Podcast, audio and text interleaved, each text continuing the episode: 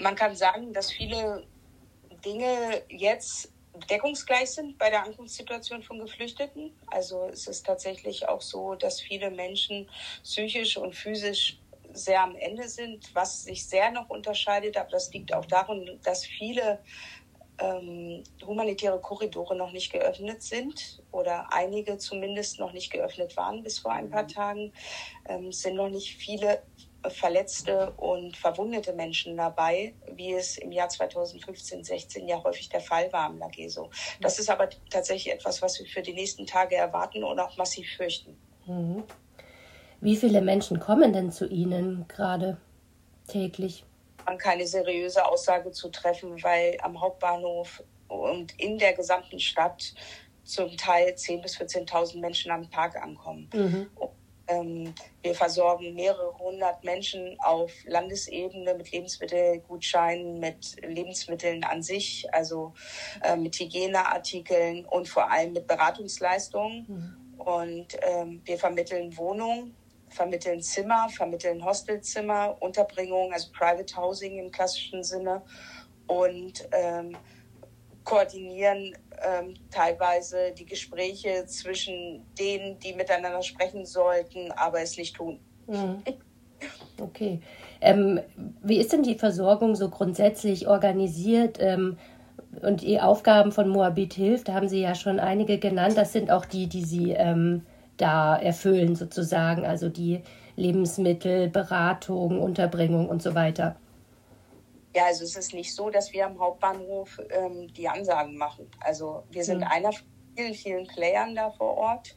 Ja, wir sind ähm, akut natürlich mit, mit einigen Dingen beschäftigt, wie ähm, Hygieneartikel anliefern, Müll abfahren. Ähm, solche Dinge machen wir sehr regelmäßig.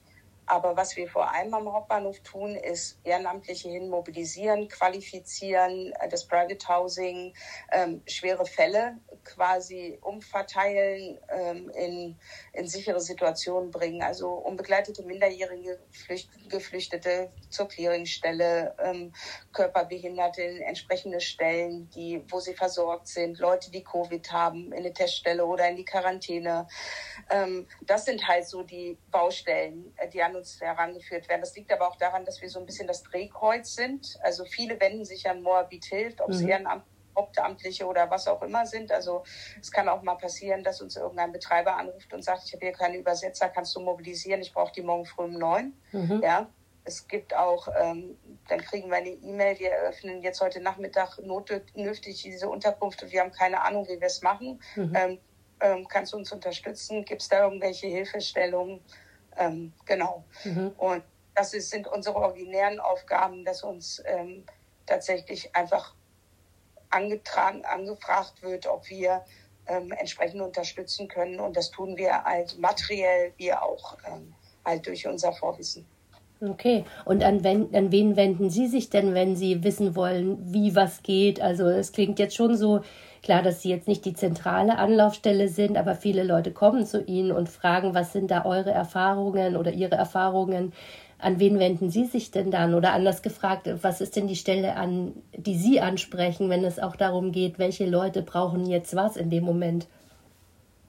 Nein, es ist nicht so, das muss man sich jetzt nicht dass es eine zentrale Annahmestelle gibt und diese Leute dann ähm, in allen Stelle dann entsprechend ähm, sortiert werden. Mhm. So funktioniert nicht. Mhm. Ja, es ist ähm, so, dass das wirklich ein Tellerbund Smarties ist da am Haupt, ein humanitärer Ausnahmezustand. Mhm. Also und es ist auch nicht so, dass man jeden individuell da wirklich auffangen kann. Und mhm. das ist auch eine Suggestion seitens der Senatsverwaltung und auch der Senatskanzlei, dass da irgendjemand irgendwas unter Kontrolle hat, mhm. die uns wirklich die Hutschnur hochgehen lässt. Ne? Mhm. Weil Geschoss 1 teilweise Ausnahmezustände herrschen, die ähm, die katastrophaler Natur sind, ja, mhm. wo Tausende von Menschen, also mal ganz abgesehen davon von der Corona-Lage, ähm, einfach aus Zügen gespuckt werden und auch aus Geisterbussen, wie wir sie nennen, also Busse, die von Hilfsorganisationen oder Ehrenamtlichen von der polnischen Grenze Moldau abgefahren werden und bei uns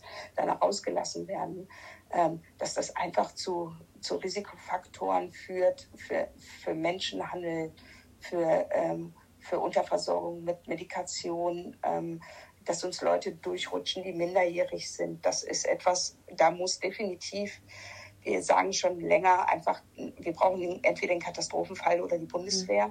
Mhm. Ja, mhm. wir brauchen dringend Unterstützung, also nicht nur im Falle, nicht nur im Fall der Sicherheit, sondern einfach auch der Sortierung der Menschen. Das klingt mhm. total abgedroschen, ja, mhm. und auch ekelhaft in dem Zusammenhang, dass man Menschen sortiert, aber dass Menschen ähm, die einen höheren Bedarf haben aufgrund ihrer Vulnerabilität, ihrer besonderen Schutzbedürftigkeit, sei es durch Krankheit oder Minderjährigkeit oder anderer Punkte, ähm, dass die auf jeden Fall bevorzugt behandelt werden müssen. Weil mhm. die können halt drei Stunden in der Schlange stehen, um sich ein Ticket nach Freiburg zu kaufen. Mhm. Das geht. Ja.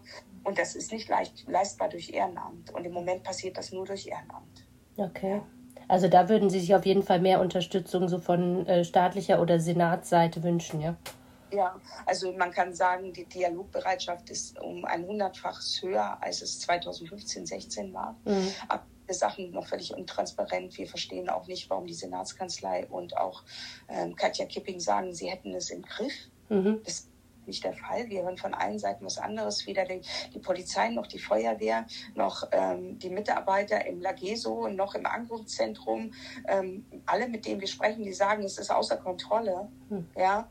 Und ähm, es wird weiter seitens, ähm, seitens der Leitung ähm, behauptet, es wäre der Fall. Also mhm. ich, wir verstehen es überhaupt nicht und es erklärt sich uns nicht. Wir haben jetzt am Mittwoch und ähm, am Donnerstag die, die Gespräche wieder ähm, mit, mit der Senatskanzlei und dann auch ähm, mit dem Büro Kipping.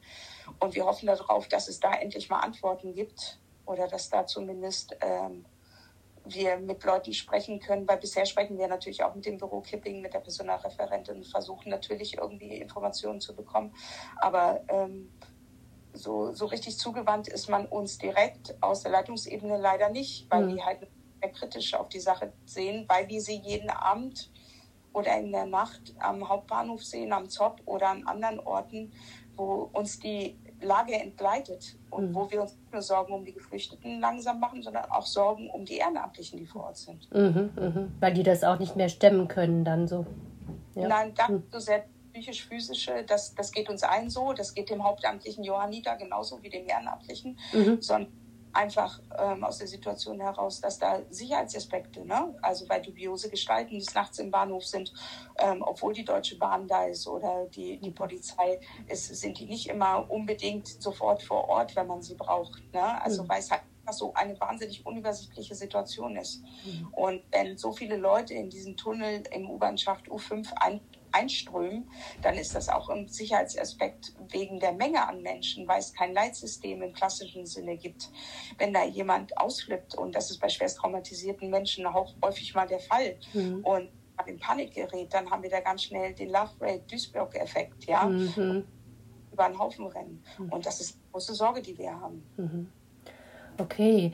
Ja, das klingt äh, in der Tat besorgniserregend. So, was man an Positivem vielleicht feststellen kann, ist die große Hilfsbereitschaft der Menschen, also nicht nur der Berliner, sondern deutschlandweit. Natürlich spenden viele Geld, stellen auch äh, eine Unterkunft zur Verfügung oder spenden Kleidung. Sind das denn auch die Dinge, die nach Ihrer Erfahrung am dringendsten gebraucht werden? Ähm, Im Grunde genommen kommunizieren wir ja ganz klar und auch andere, die äh, das jetzt seit Jahren irgendwie machen, äh, für hilfsbedürftige Sachspenden zu sammeln oder halt entsprechende Dinge, die man braucht.